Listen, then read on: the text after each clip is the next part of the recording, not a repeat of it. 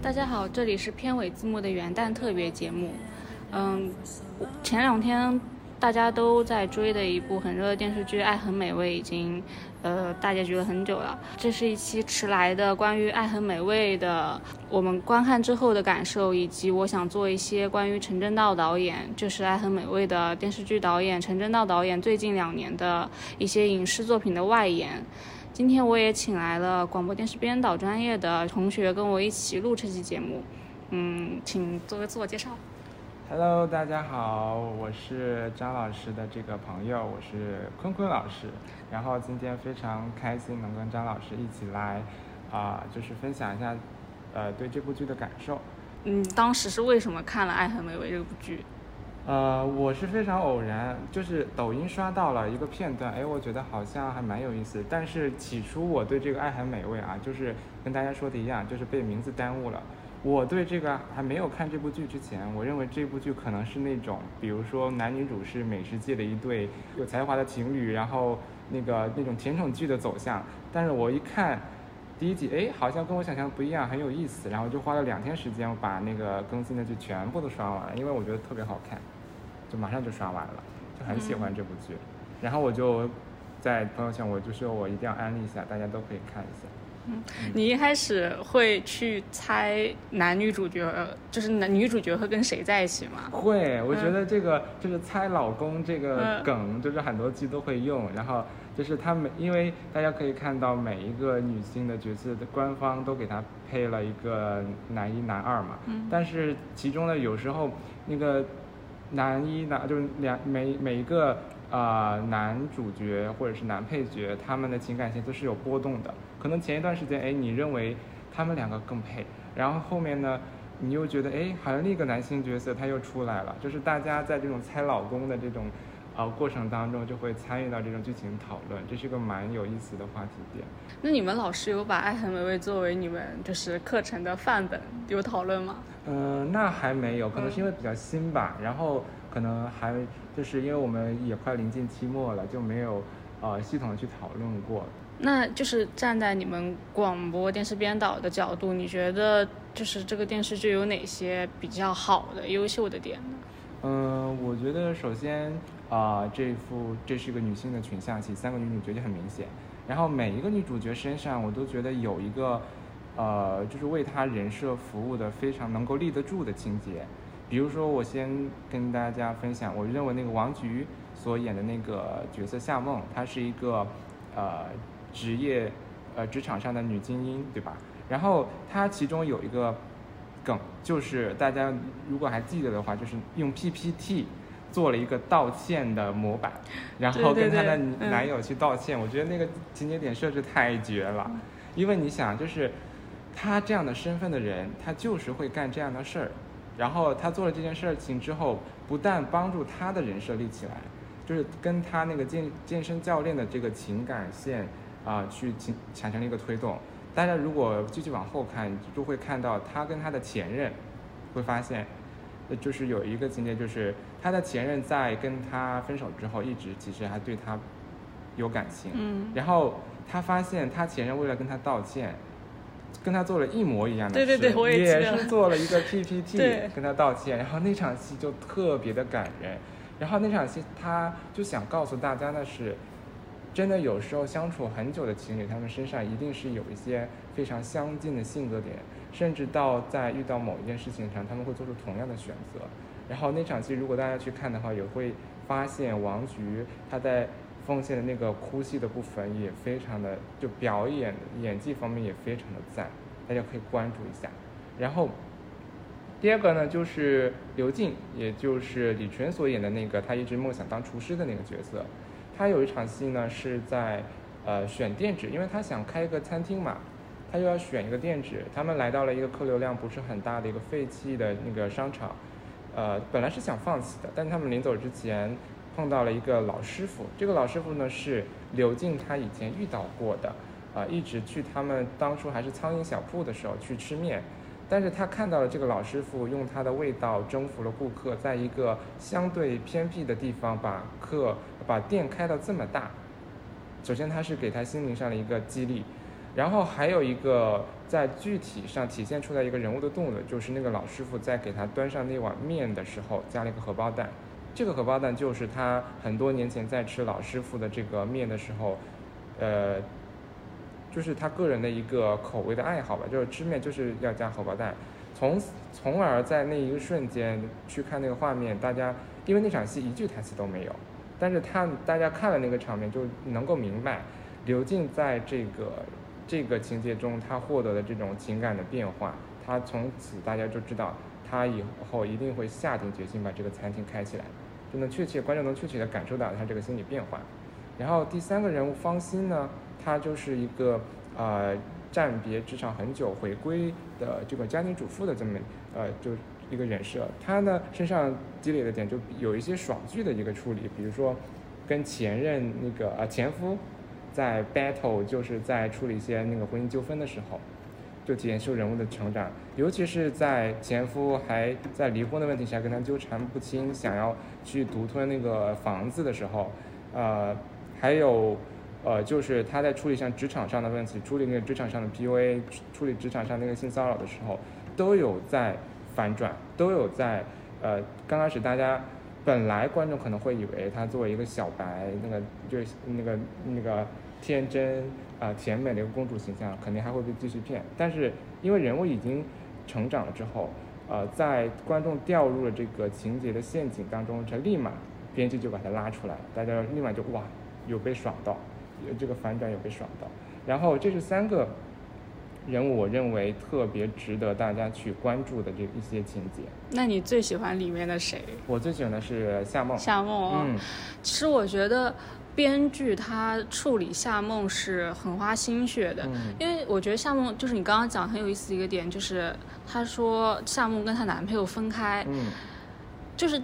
就是分手的男女之间身上一定会带有对方的影子的，但是在以前我们很多国产电视剧的处理当中，就是女主角或者就是这个女性分手之后就很很决绝、很果断，仿佛跟前任没有任何关系了。就是比如说前任来找她，她也是一副就是你你不要再理我，你你任何东西都不要跟我有关那种感觉。但是其实我们现实生活中就是藕断丝连嘛，就是你跟你前男友分手了，你是不可能。就是见到他的时候，就像陌生人一样，就完全就是说两个人没有任何瓜葛的那种感觉。但是我觉得我最喜欢的人物是方心，因为我觉得方心他身上有人物弧光，就是他给我一种他有成长，他有一个成长线。就他一开始是一个就是小白兔嘛。但是到了后来，就大家都就是爽剧，就是你说的爽剧，就大家都会喜欢看一个小白兔，它成长成一个就是比如说有自己女性觉醒时刻的猎杀时刻的那种。但是相比之下，诶，你有没有发现弹幕上很多人都在骂刘静？就到后期。啊，对，因为刘静她有一点就是情节上，啊，说严重点不好听点，就是在脚踏两只船，她就享受着两个男主对她的喜欢，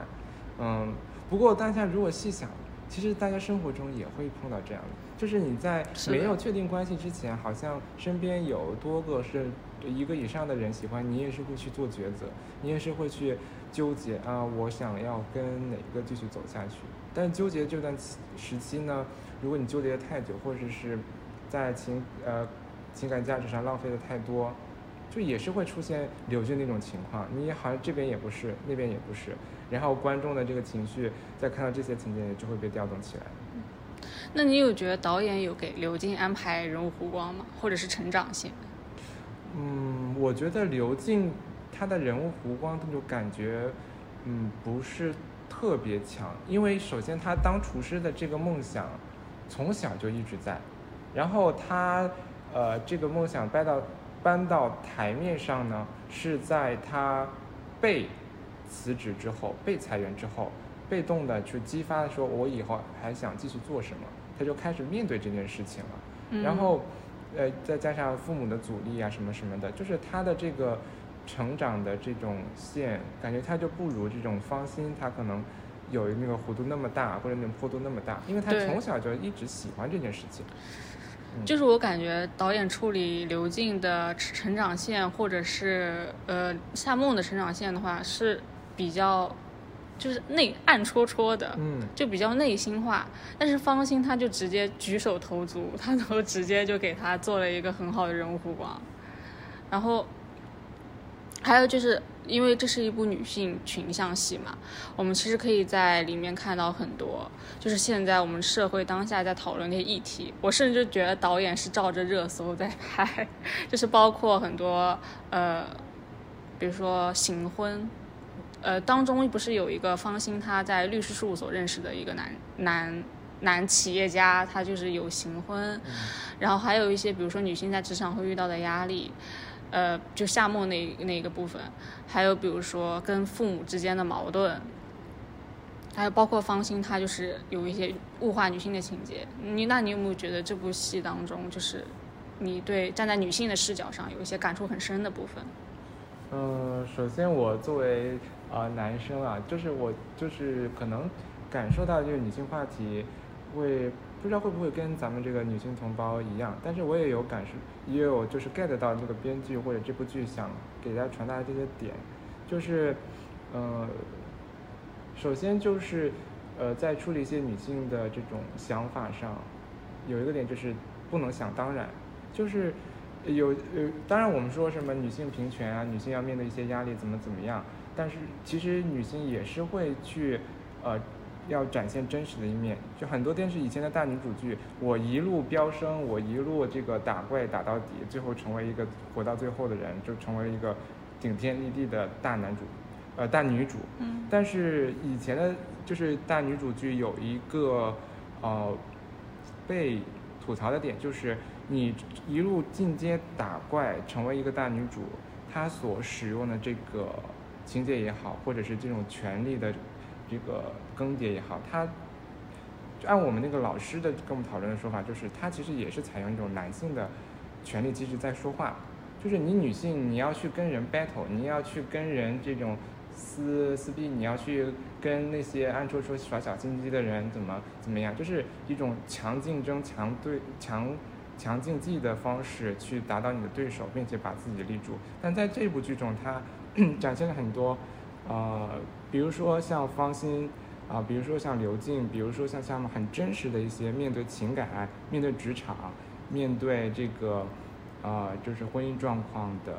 真实反应，就不是很不做作，就是你现实生活确实会出现，就包括被骂也好，刘静、方心或者夏梦龙一些被吐槽的点也好，就是现实生活中就是这样的，只不过不跟电视剧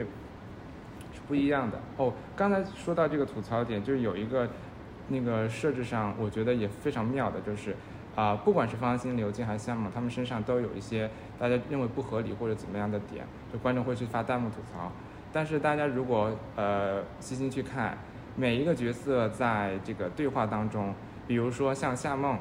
啊，她是在对话当中，她把自己，呃，现实生活中作为女团去参演这部戏的这个人设，对的，是，就用她自己的对话吐槽出来了。然后还有就是他们三个每个人在情感上一些，大家就觉得有一些不合理的地方。有一场吵架的戏，就是他们三个人坐在谁家我忘记沙发上附近，每个人就互揭对方对互揭对方的短，把他们身上的每一个问题都揭露出来，明白摊出来给观众看，就说我们就是有这些问题，而不是说我我们这个人物情节演完了，啊这些问题都抛给大家自己去批评，而是他们自己人物是有反思的。我觉得这个在。处理女性话题上是非常好的，就是人物自己有反思，也给观众的那个讨论的空间。我觉得陈正道他就很会解构自己的作品，就是他会让自己的角色吐槽自己和吐槽自己的作品类型。因为我之前不是因为要补陈正道的作品，我看他那个《盛夏未来》嘛，就是吴磊跟张子枫演的那个，他就直接让吴磊对张子枫说：“他说我们为什么要？”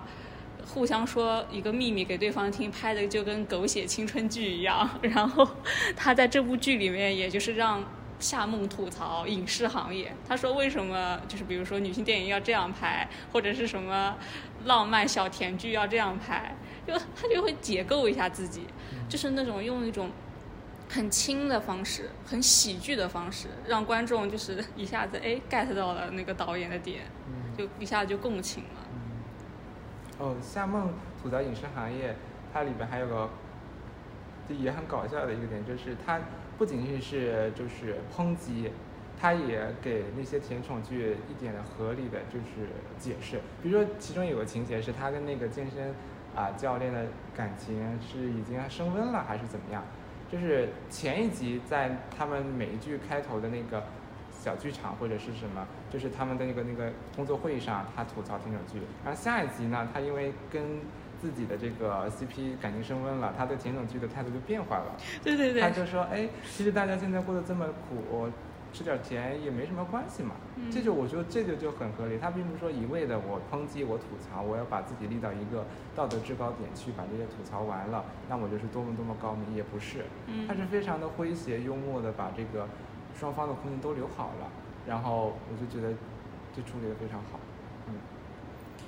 然后陈正道他去年有一部，因为他今年这部《爱很美味》已经是现象级的黑马了，已经算是怎么说？他们说是二零二一年，就是国产都市剧 number one 的程度。然后我记得去年就是陈正道给跟那个腾讯视频合作的呃摩天大楼，去年迷雾剧场很扎眼，大家都知道迷雾剧场就接二连三的出了，比如说《隐秘的角落》啊，《沉默的真相》。都搞得腾讯好像没有一部能打的，然后之后就摩天大楼横空出世，大家就说摩天大楼作为悬疑题材拍的也非常好，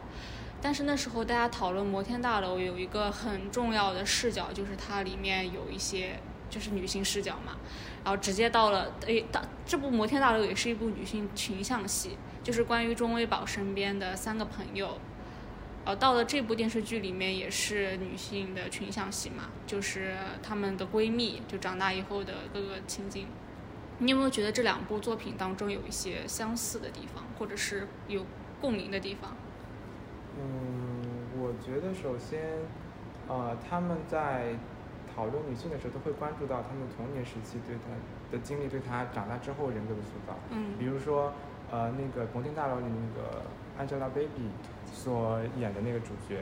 他在解释他们现在一些那个悬疑的点的时候，他会不断的回顾他童年或者他以前经历什么，才造成他现在这样的一个境遇。然后在《爱很美味》里边，他是直接设置了一个小时小时候的小演员，并且在回忆和现实当中不断闪回，并且他就解释他们小时候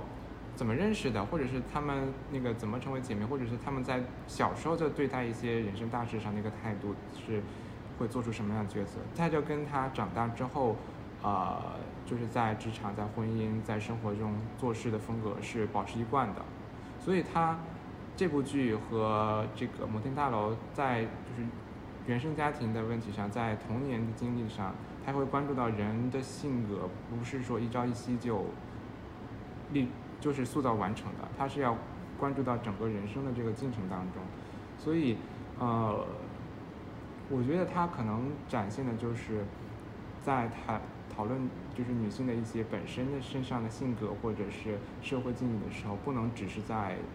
共识的层面，就是当下去讨论，还是要考虑从我们以前到现在，甚至到未来，我们会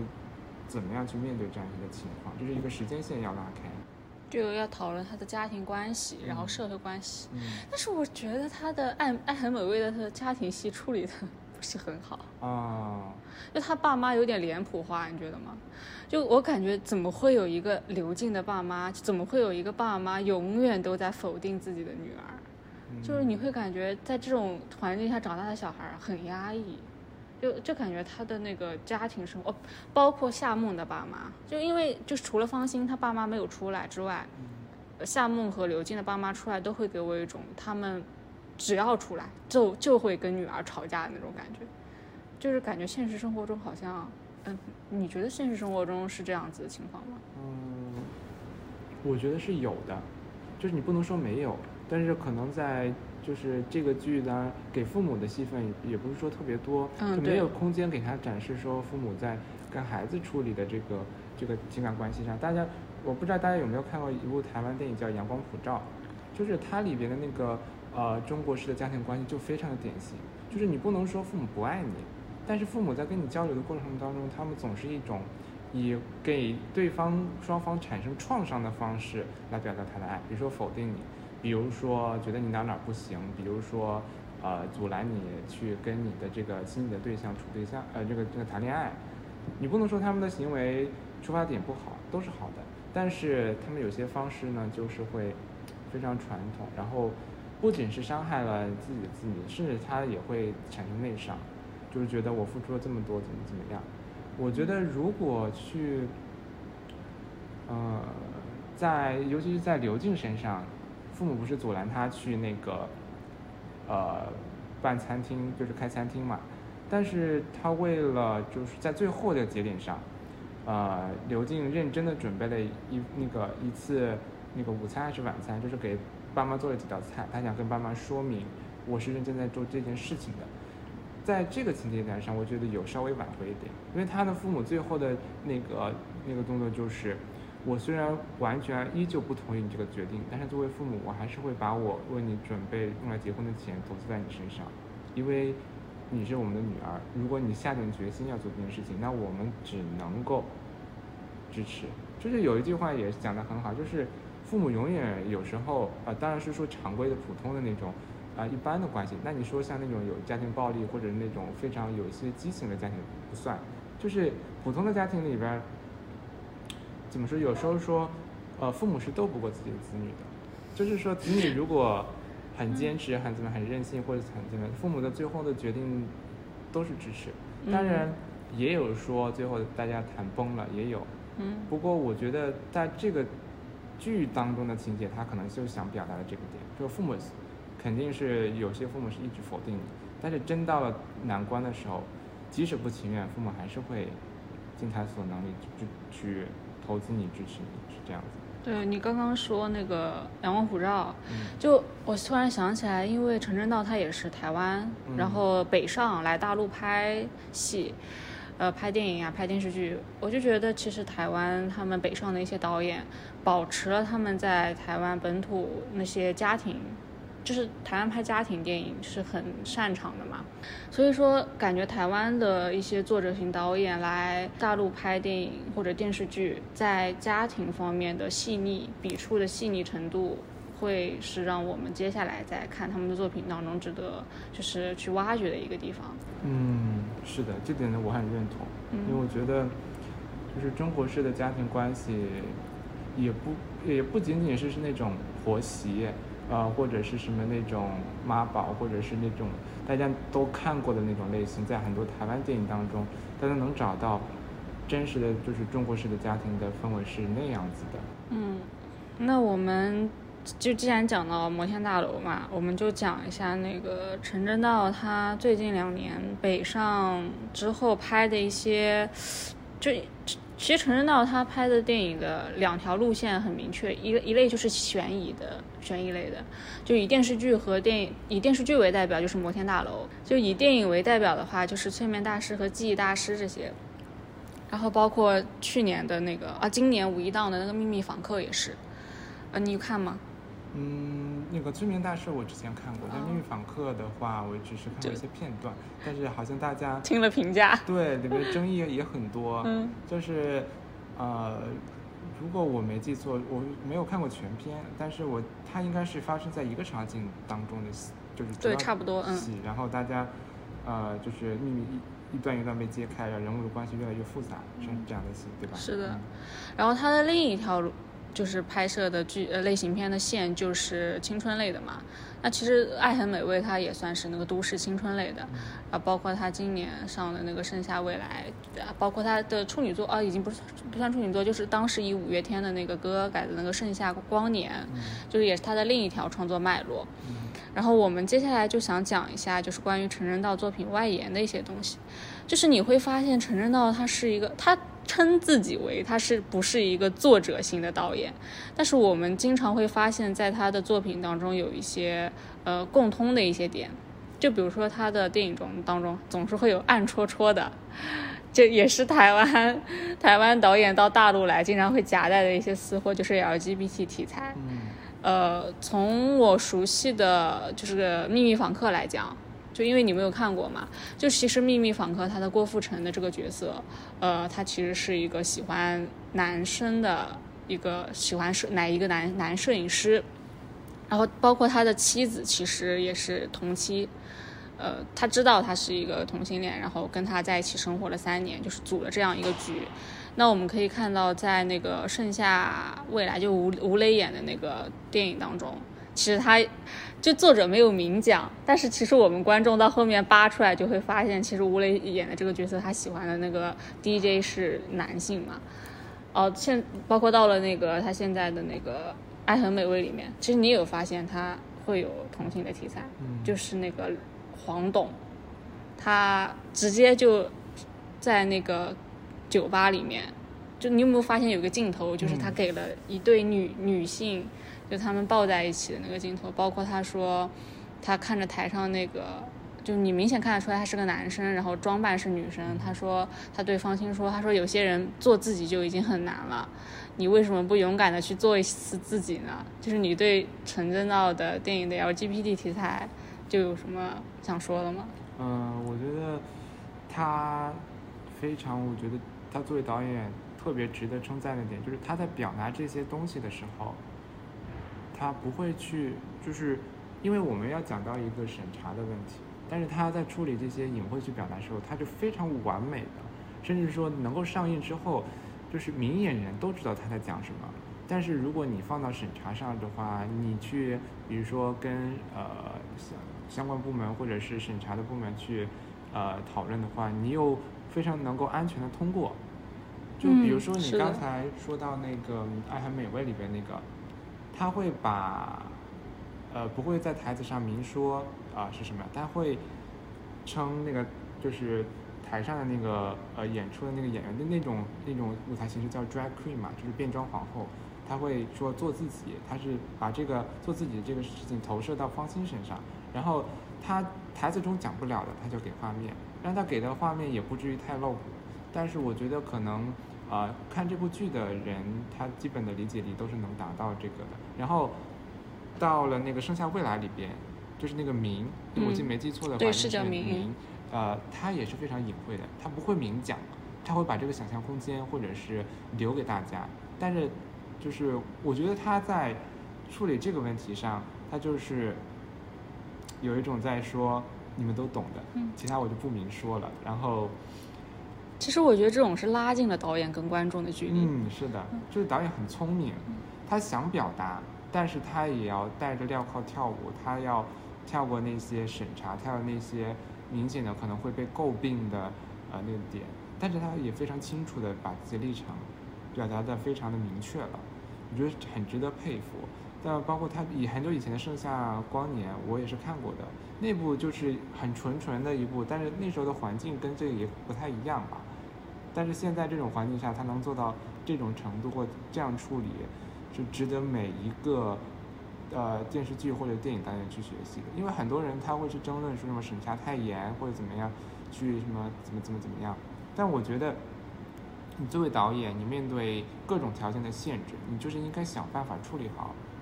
你的想表达的东西和对你的限制怎么去协调好，怎么去巧妙的让这个鲜活起来，然后又不至于会呃阻碍到太多人的利益，就是这个点是值得。呃，每一位艺术创作者去学习的。然后，因为我们也知道他是悬疑类导演，所以我在看《爱很美味》的时候，我觉得他有一些戏的场面调度，包括他设置的一些情节点、反转点。都有一种呃悬疑片的套路，就是感觉，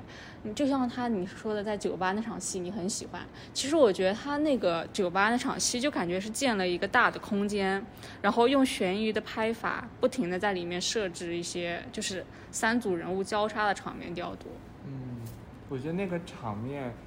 很有意思，因为大家如果去看那个那场戏的结果，就是三组人物关系都发生了非常大的变化。要么就是暧昧期到明确期，要么就是，呃崩裂，要么就是产生那种，可能短时间内无法修复的裂痕，都有。就是，呃，如果去大家想象，是他把所有人物，呃一各种原因，包括是比如说方心是这个主办方的这个工作人员，或者刘静和夏梦他们是他们的朋友来帮忙，就各个人物以各种原因全部都给抛到了这个场景里，然后因为他们本身人身上都存在着各种人物关系，什么前任和现任，什么情敌什么之类的。当人物关系确立了，然后他们被丢到了一个同样的场景当中，就是人物关系会推动他们马上在这个，而且而且酒吧是一个非常特殊的场景，它不是生活类的场景，它是一个声色犬马，是喝酒聊天很暧昧，呃，有一些呃那个荷尔蒙的那种场景，就是人物在这种环境的催化下，他就会立马产生反应，然后每一个人物呢，跟他所要发展的这个就是所谓的官配的 CP 呢，他都会去面对面的碰面。比如说夏梦跟他健身教练，就是他们在这场这场邂逅就是明确的心意。比如说刘静跟那个副导和他的发小，副导和发小一正就是面碰就是迎面碰上了，就是有一场 battle 嘛，就是喝酒的那个戏嘛，就是两个男嗯两个男性角色在在对比，我谁更怎么怎么样，就互相揭短什么情史啊，或者是这种呃互相揭对方的短。然后方心呢是他所中意的那个面包师的师傅那个呃现任女友，被发现是个捞女，那给他以后去跟面包师那个产生这个情感链接就提供了空间。就一场戏，它完成了多个功能，它呃使多个人物多组人物关系产生变化。就是如果作为编剧的话，我觉得这场戏写的非常成功。是的，嗯，我感觉我不上个五年编剧课是写不出来 这么好的场面调度的。然后我前两天因为陈正道他上了那个 GQ 的采访，就当时他们杂志问陈正道导演说：“你是不是一个很喜欢吃的人？”他因为陈正道就是你看过他的照片，他是有点胖胖的嘛，然后他就说：“你是不是看我的体型就说我是一个很喜欢吃的导演？”但其实他就是一个对美食很有研究的人。我记得在《秘密访客》的电影出来之后，有做一个有有就是新闻报道，杂志采访他说，你对于里面的美食道具安排有没有匠心？当时看《秘密访客》的时候，看到导演他有安排了大概四五场吃饭的戏。那第一场戏他在餐桌上，他选了一道叫英昌的鱼的菜，在吃饭戏之前，他有一个镜头就是。那个太太在做那道菜的时候，把汤匙放在了那个鲳鱼的身体里面。然后导演他当时的构思的意思就是说，这个家里面藏着秘密，就是那把藏到鱼身体里的汤匙，就意味着这个家里面隐藏着秘密。然后他还，他第二道菜就是用了八宝鸭。他那个八宝鸭的意思就是说，八宝鸭的身体里面通常会放一些馅料嘛。对，然后呃，当就是他们把那个八宝鸭切开，然后吃里面的馅料的时候，就意味着这个电影的秘密，就这个他家庭的秘密就慢慢的展开了。然后他把那个鲳鱼放在第故事的第一部分，然后把那个八宝鸭放在故事的第二部分，意思就是说其实它是一个线性的结构，就慢秘密慢慢被揭开。然后到了第三场戏，他们在饭桌上对峙的时候，是郭富城演的这个角色在切牛排。然后当时的那个是音效设置，也是就用了很多刀叉在餐盘上摩擦的声音，包括切牛排的意思，象征着呃郭富城他在家中的地位，就是他是一个分配者，家里的人所有的一切调度都要听他的安排。然后包括他除了一些精心的大精心布置的大菜之外，它里面还有一个馄饨的设置，就是段宏段宏毅他被。囚禁在那个地下室，然后太太和女儿分别给他送了两次馄饨。导演当时的安排是，呃，因为太太跟女儿不是亲生的，就是剧情的最后我们知道他们不是亲生的，所以，呃，导演觉得不是亲生的母女包馄饨的方法是不一样的。包括那个女女的太太，她其实是福建人，而呃女儿她其实是就比如说是我们南方人。她当时是她的安排是两个馄饨是不同的包法，但是由于电影它拍不出来，陈正道就很果断的把这个电影的戏份给删掉了。呃，还有包括他端菜的时候，那个鸭头，那个八宝鸭的鸭头都是朝着那个郭富城的，就意思就是说家里权位、权力地位最高的人是那个丫头所代表的位置。那我们就会发现陈正道其实他会把美食和故事的剧情联系起来。然后陈正道他导演他本人他自己也说，他觉得食物，因为我们讲中国人食色性也嘛，就食物跟我们日常的生活是紧密联系的。他觉得，呃，食物跟一个人的生活习惯，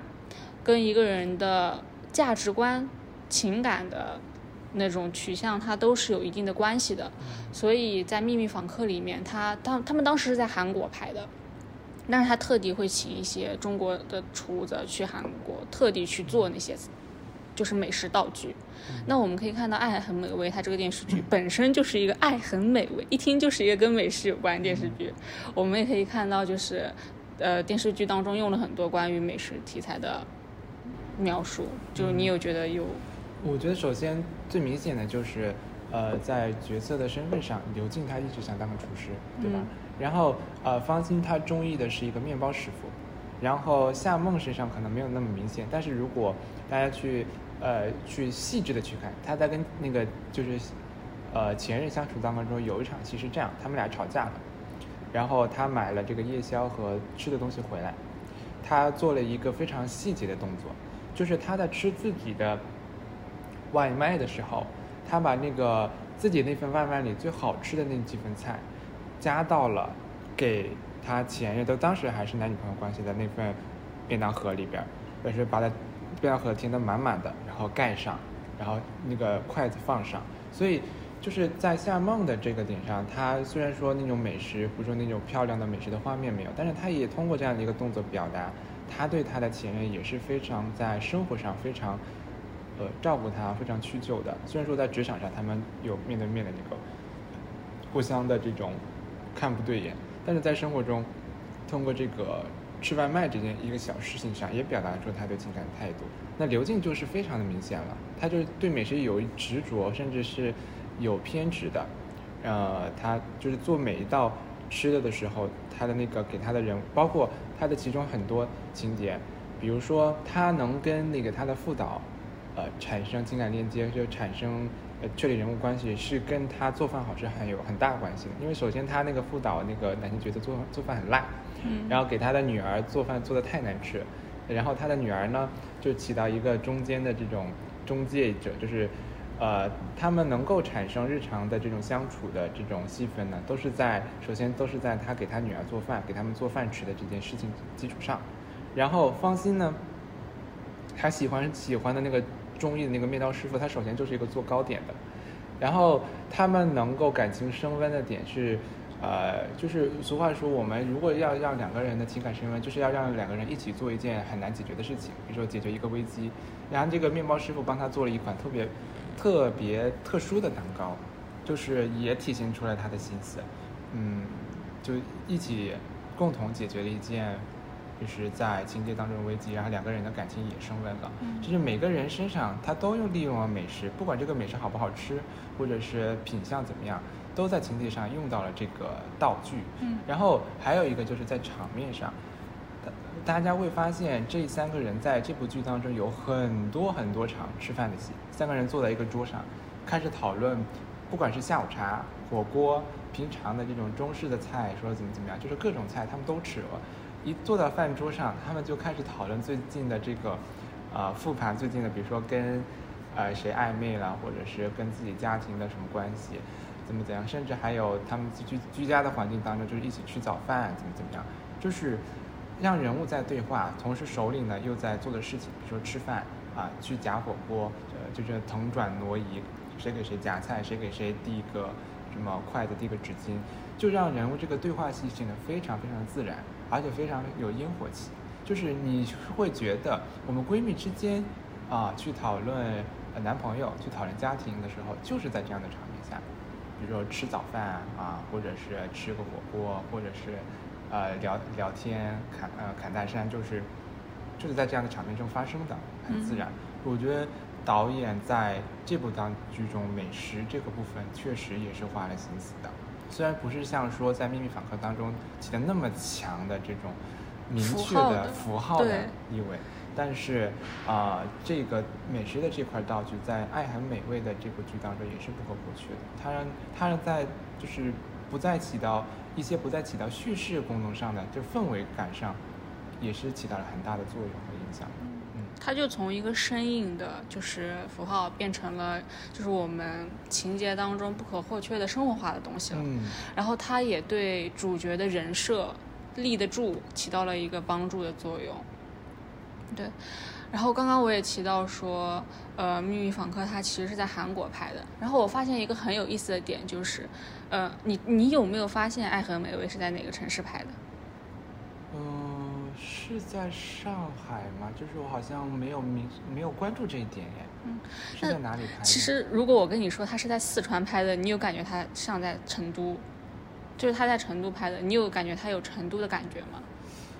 嗯，除了他们有吃火锅，但是我感觉地域感好像没有特别特别强，是嗯吧，？是的，我我觉得这其实也是陈正道他作品当中的一个很有个人特色的地方，就包括《盛夏未来》，他虽然说是在海南三亚这些地方拍的，但是就是他每一个拍摄地点的，他不会给地标，包括他那个呃《秘密访客》，如果你不说他是在韩国拍的，你根本就会觉得他是在中国找了一个豪宅，然后在里面拍，就不用费那么大的劲，非要跑到韩国去拍。包括呃在《爱很美味》里面，我们一般比如说拍四川成都的戏，或者说比如说拍上海、北京的戏，都会给到一些地标。但是我会发现，在陈正道的很多作品里面，他不会刻意的去强调他拍摄的这个地点的城市属性。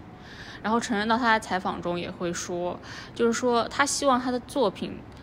无论是放在哪个地方，观众都觉得是合理的。就是说他想他的拍摄作品的第一目的不是要表达一个世界观，而是把就是观众的视点放在家庭上，主角的家庭上，主角的职场上，主角的婚姻当中，而不是说在某一个城市中。就是这个事情可能会发生在你的身边，我的身边，大家任何人的身边。然后，这是我觉得他的呃作品当中，就他的作者性的一个部分。嗯，确实，嗯就是如果比如说假设我们拍这样的戏，给了那种地标，比如说给了那些过场的镜头，呃，摩天大楼或者是某一部啊、热门景点或者怎么怎么样，大家就会把这个故事发生的地点套在那个城市上，就会嗯局限住啊，它可能只是发生在四川，只是发生在北上广深这样的大都市的一个故事。但是他把这个地标性的东西抹去，就可能大家会能够对应到自己身边。比如说，我只要是城市，只要是呃你是跟他人物有相似的境况，这些剧情都可能发生在你的生活的周围。嗯，这就是一个也是很高明的一个点。嗯确实，就像你刚才让我猜，我就我就想不出来这个故事它是在哪拍的。嗯，确实是可能导演是故意是这样的设计的。包括导演，我觉得他除了对于城市的设计，呃，或者是电影发生的故事背景的设计很有巧思之外，我觉得他对于选角，他也就是很有自己想法。因为他们当时采访陈正道说：“你有你选角有什么标准？”他就说：“我我有两个标准，一个就是要熟人。”就是我，我希望我的选角就是不是熟人，就是有一种反转魅力的角色。就我们看他的那个《爱很美味》，我们看到很多以前他的影视作品中出现的人，就比如说他那个呃抗议，她丈夫牺牲的那个抗议医生，他其实是《摩天大楼》里面的那个茉莉，呃，就是那个她丈夫是个吃软饭的嘛，就《摩天大楼》里面，呃，包括里面的徐导，啊，对我就是他其实里面《摩天大楼》里面那个作家。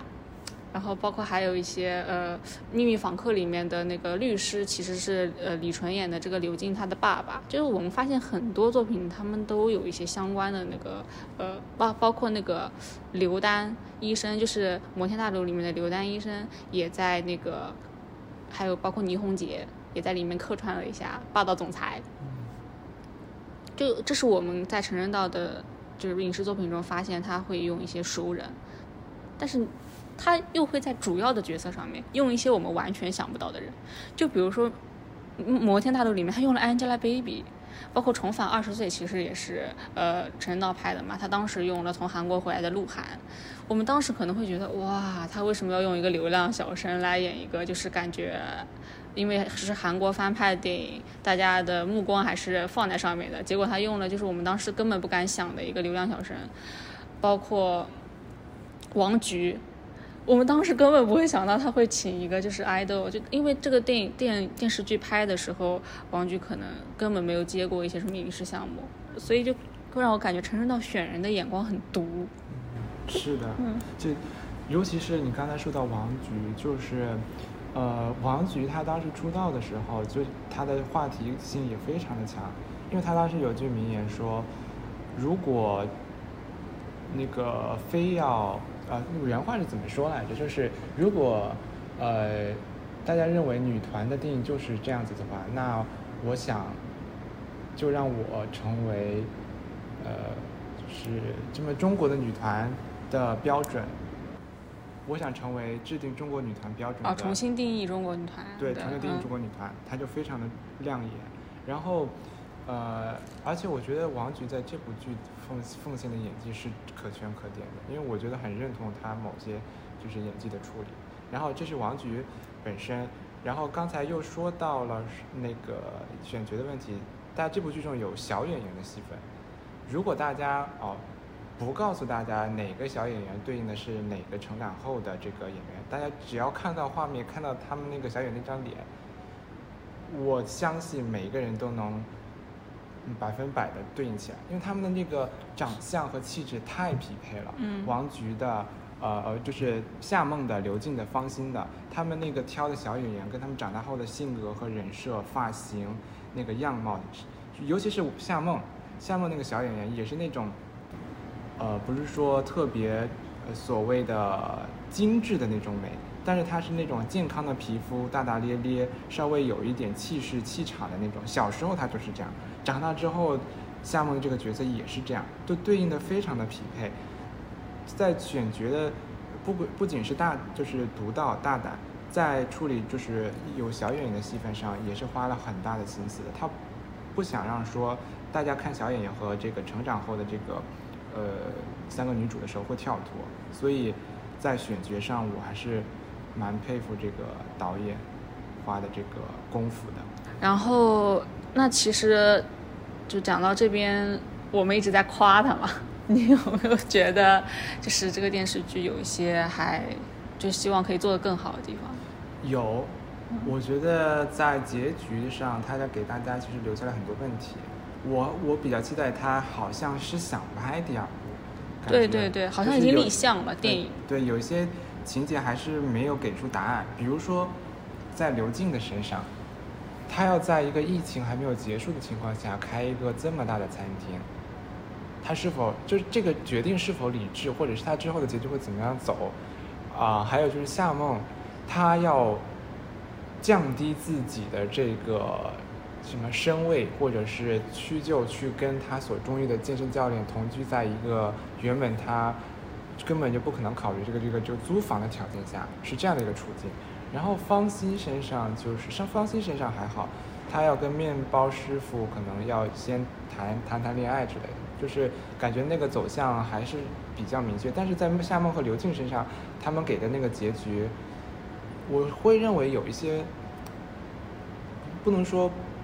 有问题，就是有可能有些不合理。就是夏梦作为一个职场女精英，或者是生活中的职场女经理，她真的会去屈就于，比如说跟自己收入水平、跟自己的这个生活环境完全迥异的这么一个人嘛？但是我相信是有真爱的。嗯。但是要在情节上，要在剧情上，让我感觉到这是合理的，但是那个点还没有给到。可能他在第二部或者他以后的这个这个剧情当中会给到。然后刘静身上也是。他这个餐厅能不能继续开下去，或者他这个餐厅在疫情这种环境下，他怎么把这个剧情做得出彩，或者是怎么力挽狂澜，或者是这个餐厅开不下去了，他怎么收尾，怎么给这个父母投了这么大笔钱去交代呢？就是我我会留下这样的问题。嗯。呃，还有就是，其其实当中有一些情节设置的，因为这个是一个这个剧集的。嗯，不是不算特别长，所以它中间我感觉，呃，会砍掉一些需要交代的东西。比如说，他当然他会设置那个小剧场，会设置小演员的戏份，把它过去或者是呃现实生活中和戏戏内戏外的这个空间和的联系在一起，丰富了他的这个叙事的这种饱满的这种程度。但比如说，呃，方心的有一场戏，他是需要去提案，对吧？但是他发现前面提案的那个人跟他说的差不多，嗯，然后那场戏呢，我看到弹幕上全部都在讨论说，他之后灵机应变所讲的这个提案是跟呃，就是官方就是剧情当中他们那个甲方啊、他们应该是乙方啊，就是呃品牌方给他们提出的要求是不一样的，就是他看到那个角色在那个台上在乱扯，因为他们嗯当时要推的是黑黑色婚纱嘛，但最后他要硬要把这个婚纱，就黑色婚纱的这个元素，呃，先抹掉，然后提出一个每个人都可以选择在任何时候成为自己想成为的样子，就是对女性说，在任何时候都可以去穿婚纱，嗯。然后把这个黑色婚纱的元素落到了那个抗议医生的那个点，就是有一些在剧情上觉得生硬，对，有一些有一点点生硬，嗯。就是你在面对一个被也不算剽窃，应该是就创意撞了。如果是被剽窃的话，我觉得他应该对剧情上有稍微交代，但是他没有交代，他可能就是在面对一个呃创意跟人家撞，就是所谓的撞创意的这么一个情节上，然后在后面的这个婚礼的这个大结局，就是他们那个参加活动的那个节上有一些生硬，但我理解他是要升华，他是要把这个。剧情跟他想表达，比如说对抗议人员的致敬是要联系在一起的，但稍稍有一点点生硬，就是就把价值拉高的时候，还是要再考虑一下能不能怎么处理会怎么比较好处理对对，不要太生硬，太去升华的太让人觉得在煽情，在强行主旋律的的感觉。是 就是那个黑色婚纱穿到那个抗议医生身上的时候，是会感动的。嗯，是会觉得作为一个呃女性的医务工作者的不容易的辛苦，然后我们需要在这部剧大家都在谈情说爱的时候，也我们也不要忘记啊，有很多人呃为了我们付出了很，为了我们生命安全付出了很多。嗯我觉得，就因为他的这部电视剧还是一以贯穿的有他的那个创作母题，就是自我认同的部分。无论是刘静，他是想勇敢的挑战一下，就是美食的梦想，就是开餐厅的梦想，还是就是方心他的这个就是，呃，女性要认同自己，婚纱不是想。不是只有在婚礼上才可以穿，其实都是跟她的那个自我认同的母题相关的嘛。但是她在，呃，去塑造这些母题的情节上面，就他他会把跟这个事件有关的人写的很刻板印象，就比如说他的爸妈就会写的很很脸谱化，就比如说他那个呃提提案的时候，其实弹幕上大家都在说，如果我是甲方或者是我是品牌方，我根本不会给你就是强行煽情的机会，我可能拍拍桌子我就走了，就是他会在就是点题的部分将就是剧剧情拍的，就是很就就很生硬，对，就只能说是呃瑕不掩瑜吧，就是他成功的地方的点确实也很出彩，然后大家对于他嗯不太写的嗯清楚的点也是可以，可能也可以可以接受。可能是我们旱的太久了，好久没有看到好剧，只能说希望卷起来，希望好电视剧卷起来。好的，那今天就非常感谢，就是我们坤老师站在一个就是广播电视编导专业，然后比如说编剧的专业去分析我们这部《爱很美味》的电视剧，然后包括陈仁道导演他最近两年作品，然后也希望你经常来我们节目做客，就 是来玩。嗯，当然，我觉得大家一起追剧的感受，一起去分析这个剧的时候是非常快乐。那就祝大家元旦快乐了，嗯，大家跨年快乐，大家明年见喽。二零二二年见。